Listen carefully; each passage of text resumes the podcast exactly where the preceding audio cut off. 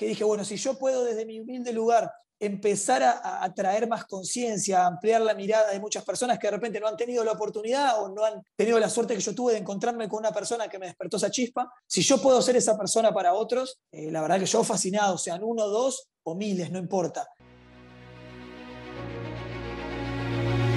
Te has enfrentado a la duda, al temor, te paralizas, no logras avanzar, sientes que el peso del mundo aplasta tus ideas proyectos, sueños. Y cuando crees que ya no puedes seguir, que todo se ha terminado, te levantas, una y todas las veces, con pasión, disciplina, perseverancia, porque tu vida tiene una razón, porque tiene un propósito, porque luchas para controlar al dragón que hay en ti. Bienvenidos a otro episodio del Dragón en ti. Si no has cumplido tus sueños, buscas inspiración o simplemente retomar el control de tu vida, este es el podcast para ti. Aquí nos dedicamos a inspirar a aquellos que están muertos en vida a convertirse creadores de su destino. Y una de las maneras con las que nos gusta hacerlo es brindándole historias de aquellas personas que de alguna manera tienen mucho que aportar a la nuestra y el episodio de hoy no es la excepción. Entrevistamos a Rodrigo Logomaricino, quien es un coach de NPL y tiene una cantidad de herramientas que nos pueden ayudar en nuestro día a día. Así que espero que disfruten de esta entrevista y los dejo con ella. Hola Rodrigo, ¿cómo estás? ¿Cómo estás Eduardo? Todo muy bien, por suerte. Muchas gracias por, por la invitación y por, por tenerme acá para conversar este rato. No, no, yo más bien agradecido y encantado y un honor tenerte por acá porque ah, como estoy seguro que nos vas a explicar un poco de lo que haces y todo eso, quiero nada más adelantar un poco que vos tenés eh, una de las áreas que yo converso mucho acá, que es la parte de NPL, eh, pero pues yo lo hago de manera empírica y la verdad es un honor tener a alguien que nos, eh, nos va a dar una, tremenda lección de vida, ¿verdad? De qué es realmente la parte de esta de NPL, los pensamientos y todo ello. Pero bueno, no me quiero adelantar y si gustas, arrancamos presentándote quién sos, qué haces y de dónde estás, que eso también es muy interesante para mí. Dale, tal cual, y buenísimo, buenísimo. Eh, y creo que esto es lo bueno de, lo hablábamos antes, ¿no? De, de, las redes sociales, de poder contactar con personas con las que nunca hubiéramos contactado y es, es lo lindo de esta herramienta, ¿no? Y hoy podemos estar de países distintos. Yo soy, soy de Uruguay, estoy en Montevideo quién soy, creo que no nos daría el podcast para, para, contestarlo. Lo que puedo ir diciendo son algunas abstracciones, como por ejemplo que me llamo Rodrigo Lago Marcino, tengo, tengo 36 años, como decía, bueno, soy de Montevideo, vivo, vivo en Montevideo y soy, nací y crecí en, en, Montevideo, Uruguay, estamos entrando ahora en, en la primavera. Y, bueno, eh, eh, hoy, hoy en día, además de, de, de, trabajar como responsable de recursos humanos en una compañía bastante importante aquí en Uruguay, eh, hace ya unos años que, que me empecé a formar en, en, lo que es coaching y, como tú decías, en programación neurolingüística y tratando de no solo aplicar eso a mi trabajo, sino a, a mi vida, al área profesional, al área personal, a mis relaciones, a mi relación conmigo mismo, por decirlo de alguna manera, que es la más importante y es de donde, de donde, de donde nace todo lo demás. Y, bueno, y actualmente también desempeñándome en la parte de, la docencia como docente en una universidad, tanto de, herramientas de coaching, de programación neurolingüística, de inteligencia emocional, y, y bueno, con algún proyecto también, también personal eh, relacionado a algunos talleres y algunas cosas que, que, estoy armando. Así que eso es un poco quién estoy siendo en este momento, en lo que estoy. Y, bueno, para contarte algo más de mí, me gusta mucho hacer deporte, eh, soy una persona que trata, trata de ser muy activa, me gusta mucho también aprovechar las, las mañanas y bueno, ahí vuelco un poquito todo lo que es no solo la parte del ejercicio físico, sino un poco para seguirme formando en todo esto que hablamos de, de coaching, programación neurolingüística, desarrollo personal y, bueno, mantenerme un poco activo y formándome y, y aprendiendo todos los días. Y contando, ¿cómo arrancó toda esta travesía del coaching y desarrollo personal o, es algo que lo estudiaste vos desde la universidad? O, en qué momento hubo un cambio o un giro en tu vida sobre este tema? Buenísimo. Yo en realidad de, profesión, digamos, de base soy licenciado en marketing. Una vez terminé la, universidad, eh, empecé a trabajar en, empresas bastante importantes. Por suerte tuve la, suerte de entrar en empresas grandes, que fueron buenas escuelas.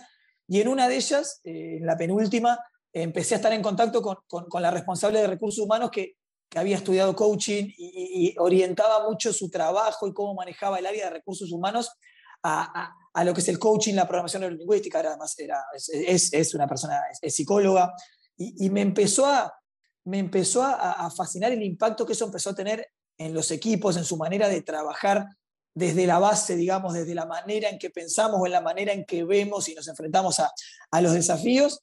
Y a partir, de, a partir de eso empecé como a interiorizarme en el tema, ella me vio también como perfil por ese lado, me empecé a dar cuenta que tal vez podía hacer lo mío y, hace ya unos años me, mandé a estudiar coaching, me fui a Santiago de Chile a estudiar casi sin saber demasiado qué era el coaching. Lo había vivido, pero no lo podía explicar mucho con palabras. Él me preguntaba, bueno, pero ¿qué es el coaching? ¿Qué hace el coaching? Yo decía, no sé. Ahora, lo que yo viví, los cambios que vi, eh, quiero ser un generador de eso. Y bueno, y ahí arranqué hace ya como cuatro años en lo que es a, estudiar coaching y ahí se me abrió un mundo realmente de, de posibilidades. Yo siempre digo como que se me cayó una venda eh, y, y, empecé a ver la importancia que tiene justamente el aprendizaje transformacional que ocurre a través de los procesos de coaching, donde uno puede generar esos espacios como coach o habiendo estudiado coaching para que los demás saquen lo mejor que ya tienen dentro y un poco la programación neurolingüística va, va de la mano. Y un poco entrando en ese, en ese proceso que a la, vez fue un proceso personal muy grande que me llevó justamente a, a, estos cambios de carrera, porque si me escuchaste al principio y ahora decís, bueno, licenciado en marketing, recursos humanos, coaching, y bueno, ese, ese proceso que, que, arrancó como siendo algo académico y algo que yo quería estudiar, eh, se transformó en un proceso personal muy grande que me llevó a varios cambios en, en mi vida, profesionales, personales, y desde ahí arrancó esa curiosidad casi insaciable por, por el desarrollo personal, por, por el aprender de personas que, que, admiro mucho, que escucho y que me han generado como muchos cambios. Entonces, a partir de ahí fue que, dije, bueno, si yo puedo desde mi humilde lugar empezar a, a traer más conciencia, ampliar la mirada de muchas personas que de repente no han tenido la oportunidad o no han tenido la suerte que yo tuve de encontrarme con una persona que me despertó esa chispa, si yo puedo ser esa persona para otros, eh, la verdad que yo fascinado, sean uno, dos o miles, no importa. Y, así fue como arrancó el proceso. Luego de estudiar coaching, me empecé a informar qué más podía hacer, cómo podía seguir como llenando esa cajita de herramientas de, mi ser coach. Y bueno, y ahí fue que, me recomendaron y me sugirieron que la programación neurolingüística podía ser una herramienta interesante que complementara el proceso de coaching. Y ahí fue que lo estudié en un instituto súper súper lindo aquí, aquí en Uruguay. Y, y, bueno, ya hace tres años también que, que, que, me formé en eso y también puedo puedo empezarlo a llevar a la práctica o pude empezar a llevarlo a la práctica en el plano profesional y personal y realmente el impacto que tiene cuando empezamos a entender un poco cómo funciona nuestro cerebro, cómo funciona nuestra mente, cómo se relaciona con las experiencias y cómo a través de la programación neurolingüística podemos como intervenirla y generar cambios positivos. Eh, nada, fue también como un mundo que se me abrió de, de, de posibilidades y, y, bueno, y a partir de ahí es que he seguido en ese camino quisiera nada más tal vez devolverme a ese punto donde estás trabajando en una empresa y haces un cambio casi de 180 grados, o sea, de un mm, eh, trabajo de marketing y de repente descubrir este mundo de coaching.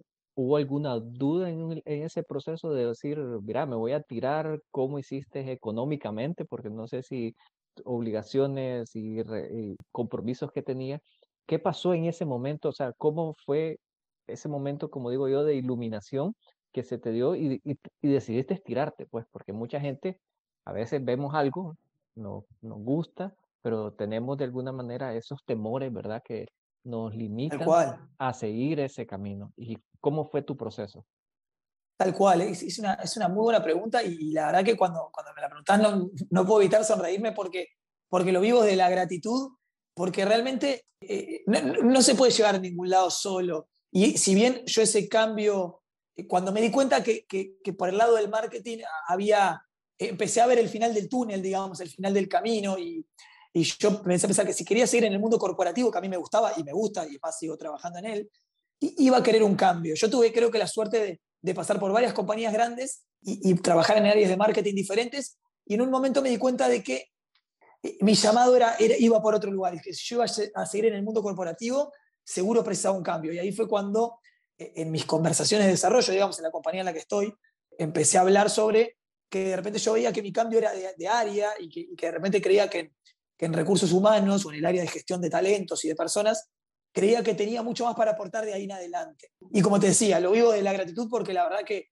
que no se puede solo y, el salto, la verdad que lo di acompañado y, trabajo en una compañía que por suerte cuando se generó la posibilidad vio en mí el perfil para ser la persona que lidera el área de recursos humanos, si bien yo no había trabajado en el área de recursos humanos, yo lo que venía era formándome, tenía experiencia en algunos proyectos puntuales, pero soy un outsider para el mundo de, recursos humanos.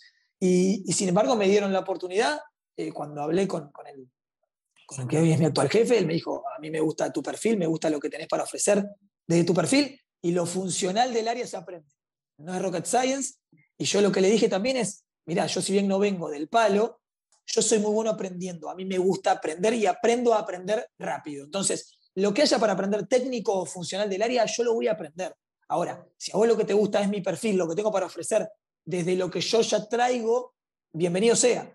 Y ahí, bueno, fue la, quedó la, puerta abierta y sin duda, respondiendo a tu pregunta, el temor ¿no? de, cambiar una carrera que uno venía formando, que ya tenía aproximadamente 10 años, y empezar, entre comillas, de cero una nueva, siendo justamente el outsider o el más nuevo en varias conversaciones, el tener que aprender sobre la marcha, pero seguro tuve esa red de apoyo en, en mi compañía y en personas que confiaron en mí, que, lo facilitaron mucho. Entonces, creo que en ese sentido soy un afortunado que pudo dar el, el paso con, con, un poco de colchón abajo, ¿no? El salto lo pude dar y había un poco de, de protección y eso creo que me lo facilitó y permitió que yo pudiera tener mi proceso de aprendizaje de una manera muy fluida, muy sana y, y con bastante trabajo y hoy en día me permiten estar en, en, el lugar que quiero estar. Así que ya te digo, fue un poco ese el proceso y hoy lo vivo desde la gratitud y desde la conciencia de que no podemos lograr nada solos. Pero sí, lo que sí puse de mi lado fue, cuando sentí el llamado interno, lo puse, lo, lo, puse en el universo. Fui, tuve las conversaciones, viste que a veces tendemos a pensar, bueno, pero no me van a dar esta oportunidad, yo fíjate que vengo por este otro lado, y nos autoenjaulamos o nos auto boicoteamos con juicios internos de por qué nosotros no deberíamos ser. Y yo lo que hice fue ponerlo ahí afuera, fue yo lo que veo es este cambio, no sé si es tradicional, no sé si estamos acostumbrados, yo lo pongo ahí. Yo voy y tengo las conversaciones que tenga que tener con la gente para decir, mi futuro acá lo visualizo por este lado. Si la oportunidad en algún momento está, buenísimo, y si no, tal vez tenga que hacer un cambio. Pero lo que hice fue ponerlo ahí afuera y por suerte lo que encontré del otro lado fueron personas que me acompañaron y que me dieron esa oportunidad. Pero la, la invitación o la reflexión es cuando, cuando escuchemos el llamado, pongámoslo ahí afuera, entremos en acción, tengamos las conversaciones que tengamos que tener. Porque si nos quedamos con el, ¿por qué voy a hacer yo? No creo, ¿por qué me van a dar esta oportunidad? Fíjate que yo no vengo de acá o de allá. Para boicotearnos siempre, siempre va a ser, creo que, que esa primera, ese primer impulso. Entonces es el, no el por qué yo, sino el por qué no yo. Y a partir de ahí accionar. Y a veces vamos a encontrar las respuestas afuera y a veces no va a ser el momento y a veces no va a ser el contexto. Pero si no lo sacamos, seguro vamos a tener el no. Cuando lo sacamos, puede ser un no, pero también damos espacio a esa oportunidad de tener el sí. Y contame, ¿qué crees vos que ha sido lo más difícil que has atravesado en este cambio de, carrera, en el desarrollo inclusive de coaching, de pasar de cero a allá de un desarrollo completo con empresas, con clientes, con, con todo esto?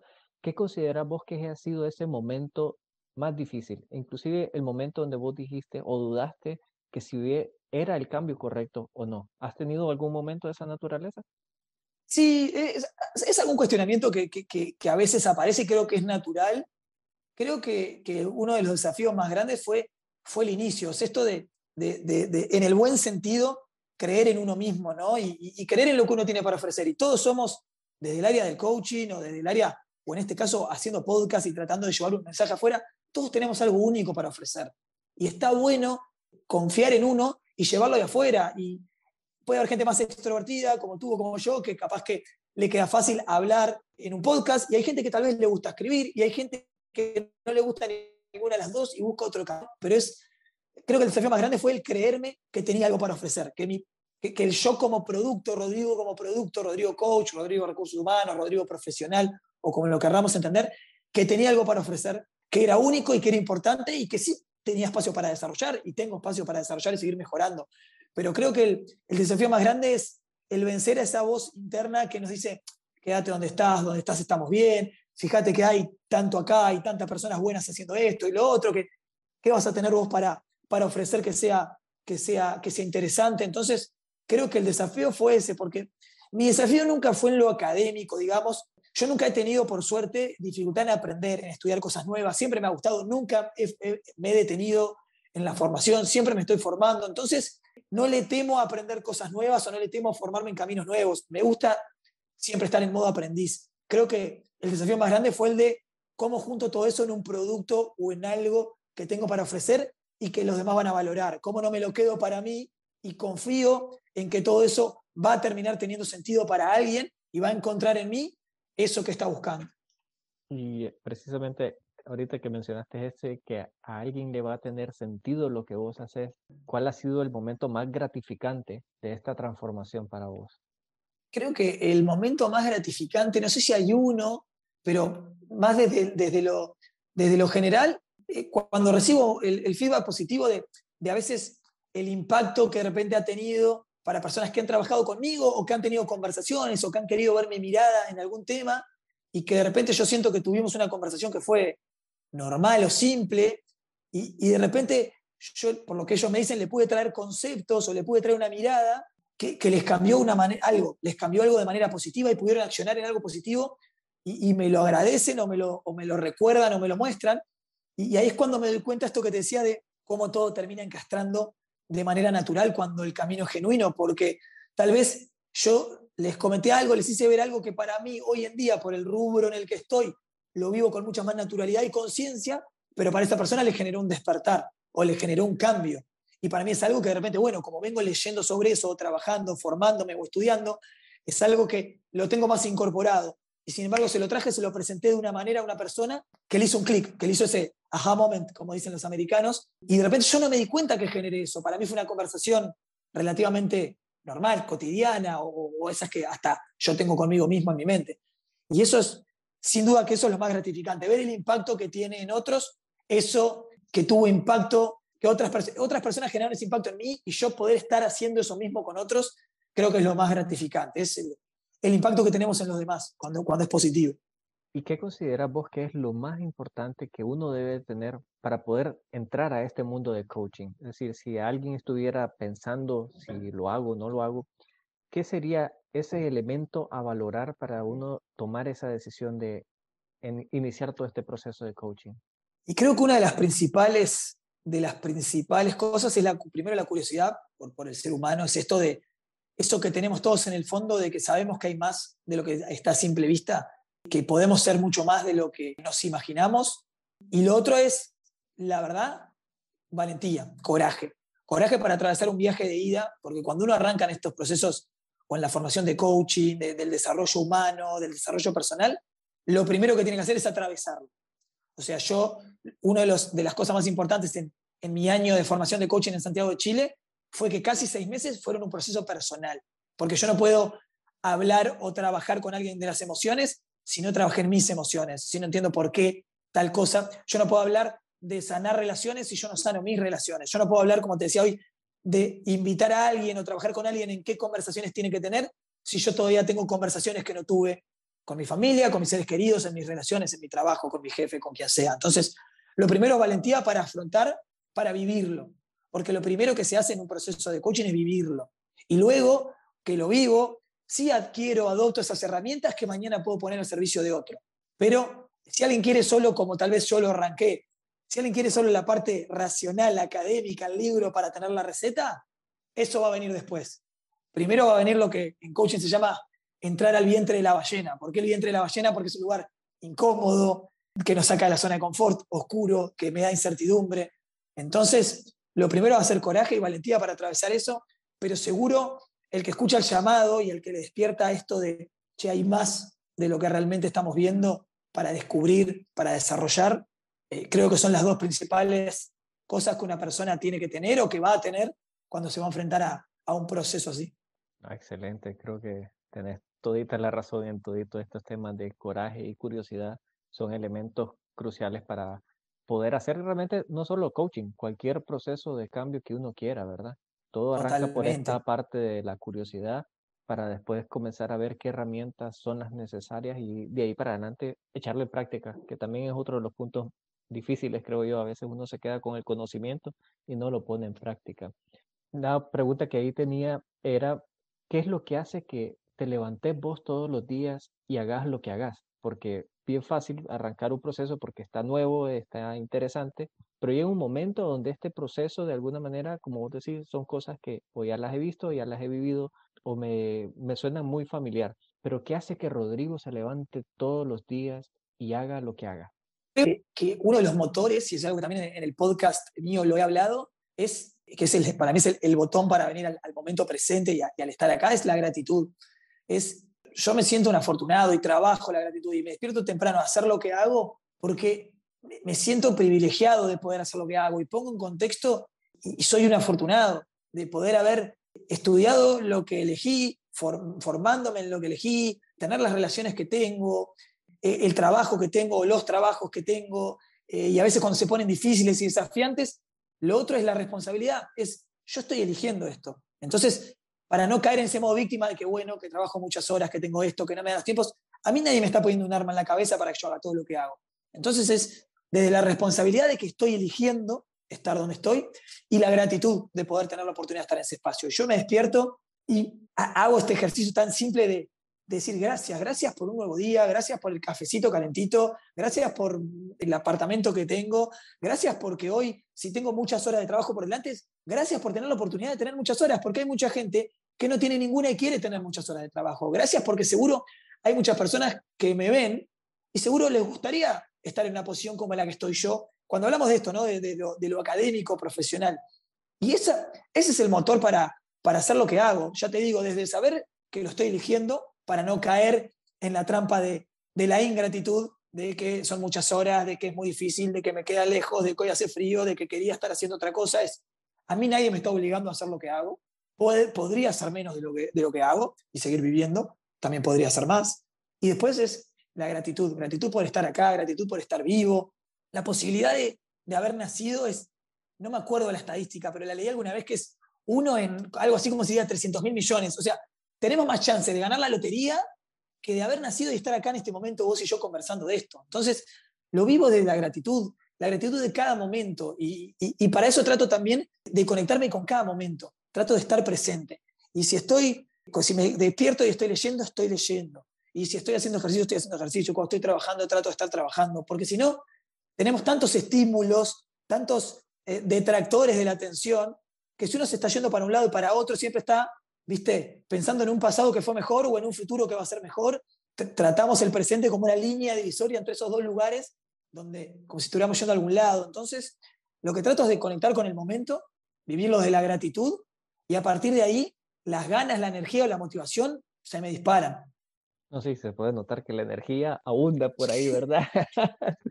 siempre me lo dicen, siempre me dicen que estoy con la energía alta se escucha bastante que, que sí, la energía definitivamente hay que, vamos a implementar esa batería de gratitud para ver que sí es un efecto multiplicador, ¿verdad? Totalmente. Y es, es, es tan simple y tan poderoso, porque siempre, y todos obviamente que con esto no quiero parecer un optimista ciego, ¿no? Es, todos tenemos desafíos, todos tenemos situaciones que nos gustaría que fueran distintas, todos tenemos de repente expectativas de cosas que no suceden como nos gustarían, pero si dejamos que el cerebro vaya solo a esos lugares y ponga atención en eso, eso es lo único que vamos a ver. Porque seguro todos también tenemos cosas por las cuales estar agradecidos, cosas buenas en nuestras relaciones, en nuestro trabajo. Entonces, ¿pero qué pasa?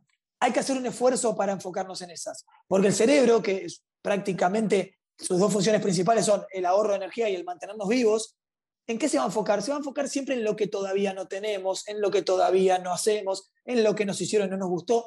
¿Por qué? Porque está siempre en ese modo de la defensiva y eso es lo que nos va a hacer estar más atentos y, más, y menos relajados. Entonces, tenemos que empezar a llevar conscientemente la atención a todo lo que sí tenemos. Y no significa que si vivo de la gratitud voy a ser un conformista.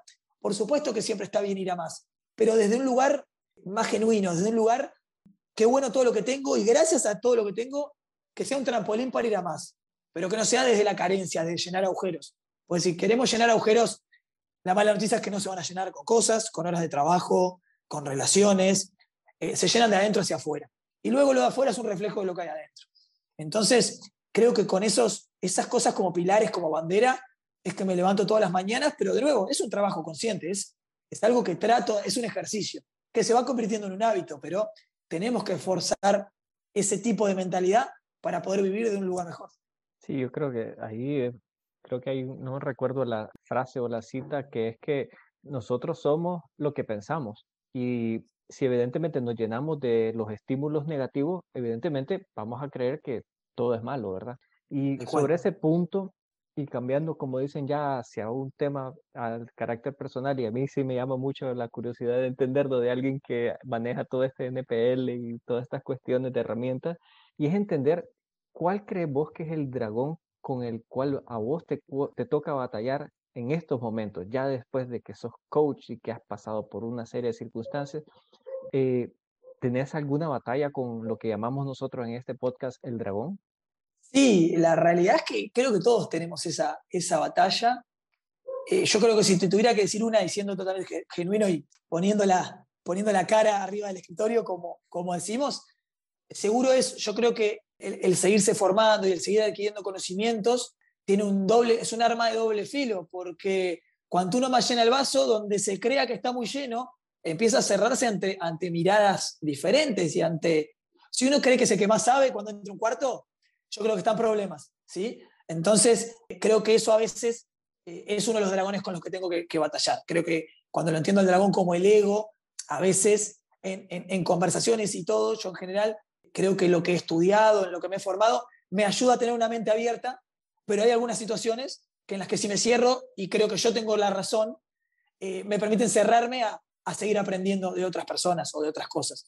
Creo que ese es uno de los dragones con los que batallo por suerte creo que lo tengo mucho más controlado, soy mucho más amigo de ese dragón que antes, pero sin duda fue un dragón con el que me ha costado eh, trabajar. Hoy creo que está bastante amigo, pero es el dragón con el que capaz que, llevándolo a estos temas de los que hemos hablado, con el que me ha costado más eh, amigarme, porque yo siempre fui una persona como muy académica, muy estudiosa, muy de argumentar muy bien por qué pienso lo que pienso, o pedir argumentos cuando estoy en una conversación, en una discusión soy como muy racional en ese tema. Entonces, siempre creo que tengo muy buenos argumentos para pensar lo que pienso. Y donde considere que alguien no los tenga, pues me puedo cerrar. O me, pasaba antes, me cerraba en conversaciones y, dejaba que el ego controlara esa, esa conversación en vez de verla desde la conciencia y aprender de que, de que todos somos, como decía al principio, seres únicos, irrepetibles y que todos tenemos para aprender de los demás.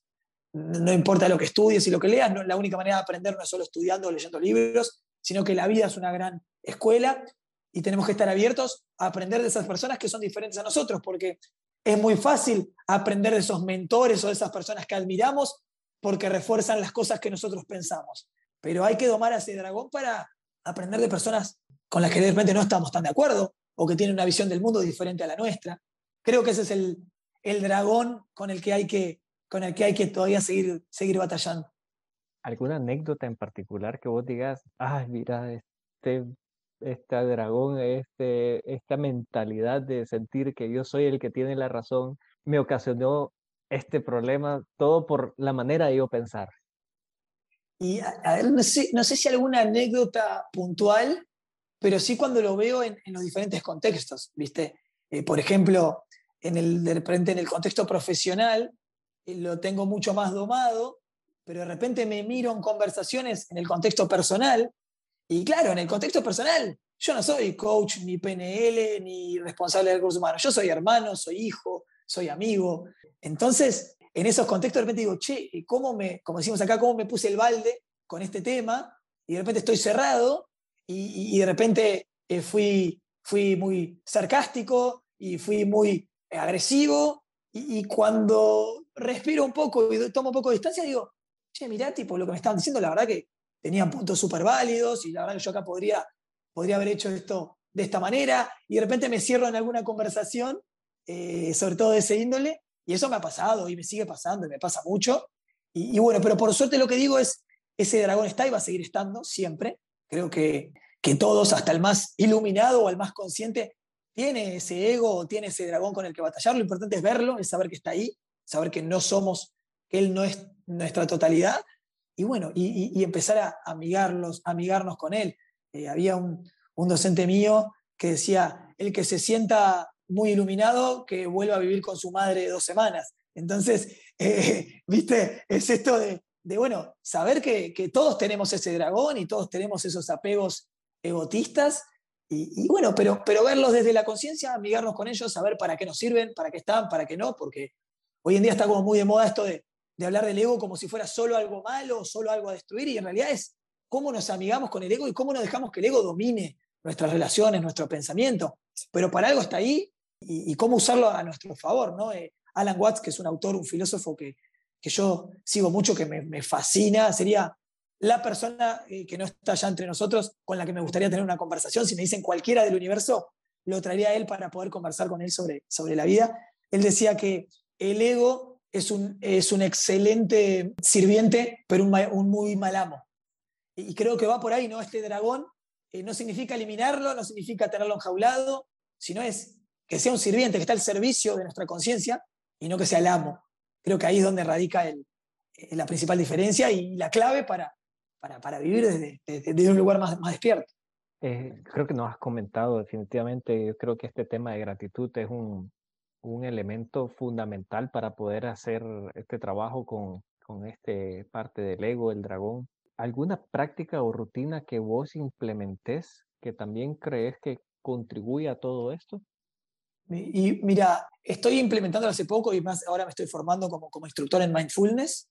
Eh, y hace ya un tiempo que, estoy como explorando eh, el área de la, de la, meditación, de la atención plena, he un poco por lo que es el, el que es la, la, meditación del budismo zen, la meditación budista, ahora estoy, bueno, ya digo, explorando lo que es el mindfulness, y, todos estos ejercicios relacionados a la atención plena, al volver al presente, al, al convertirte en el observador de ese ego de esos pensamientos, y no, quedar metido en él, a mí me, ha ayudado mucho, sin duda es un lugar donde estoy muy verde, digo, como decimos acá, o sea, tengo mucho todavía para madurar y aprender en ese sentido, tengo mucho para mejorar, eh, yo soy una persona que sobrepiensa mucho todo, soy muy racional, eh, entonces eso de, estar en silencio, respirando en, en presencia, eh, como observador de, mis pensamientos, a veces me cuesta mucho, pero es una práctica que, que he empezado a usar porque creo que es, es una práctica que, que es un hábito que, que, me parece muy, muy interesante, muy útil, muy, muy liberador y, bueno, te contaré en un futuro cuando, cuando empiece a adquirirlo como un hábito cómo, cómo me va, pero es, es una de las herramientas que, que he empezado a tomar. Uh, ¿Practicas algún deporte? Me dijiste que sí hacías algo de deporte. Eh, sí, sí, deporte. De tus hábitos tradicionales para un poco la, relajaciones y todo eso.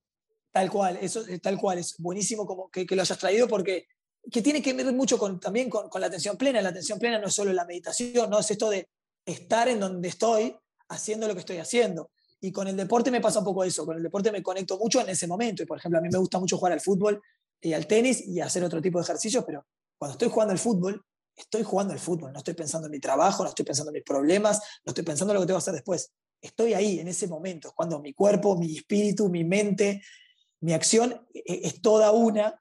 Y, eso creo que también conecta mucho con, con el presente, sirve para, para relajar, para bajar tensiones y para, para domar a, a ese dragón que, que la realidad es que vive de los pensamientos y se llena de pensamientos y, y si nosotros no cortamos ese círculo vicioso de un pensamiento que me arrastra a otro y que se sigue agrandando y que entonces por esto y que esto fue aquel y que siempre lo mismo y que si nosotros lo dejamos que se agrande, ese dragón se engorda y se engorda. Entonces, de nuevo, la manera de tenerlo en forma es con este tipo de actividades, pero sí, tal cual como decís vos, la actividad física y el contacto con, con el movimiento, con el accionar del cuerpo, eh, me conecta mucho también con, con el presente y, y mantiene a raya a ese dragón que se alimenta de, la cabeza. Yo creo que sí, definitivamente la parte del ejercicio tiene un factor importante en todo este proceso. Eh, Rodrigo, mira, yo creo que ha sido una plática, podríamos pasar aquí tal cual, un par de horas, ¿verdad? Pero pues eh, creo que tenemos bastante cosa que darle ahí a la cabeza de, de pues, todo el conocimiento y las prácticas que nos has comentado Creo que ha sido fabuloso totalmente. Yo te agradezco, ¿verdad?, el tiempo. ¿Y cuál sería la mejor manera para que la gente esté en contacto contigo? Sé que tenés un podcast, no sé si eh, lo queremos ahí mencionar, ¿verdad? Porque yo sí lo recomiendo, yo lo escucho ocasionalmente, eh, donde tocas varios temas y creo que ahí hay varias herramientas que le pueden servir a todo el mundo, ¿verdad? Buenísimo, buenísimo. Gracias por, por, por el comentario y, el espacio.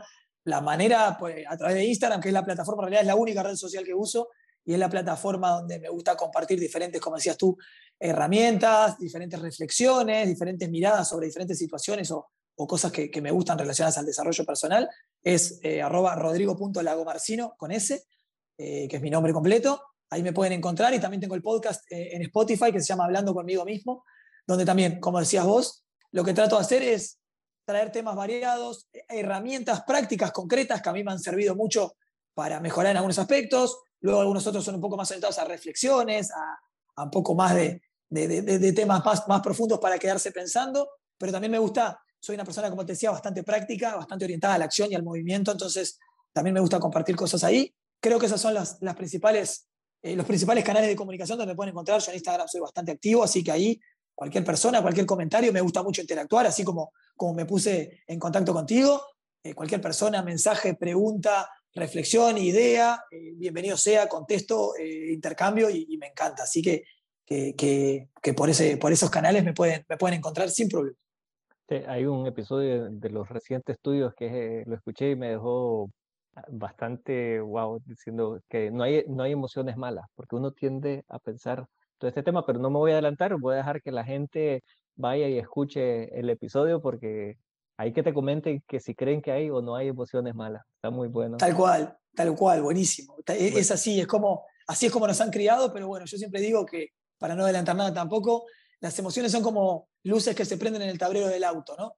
Vienen a decirnos algo, vienen porque pasó algo y se prenden.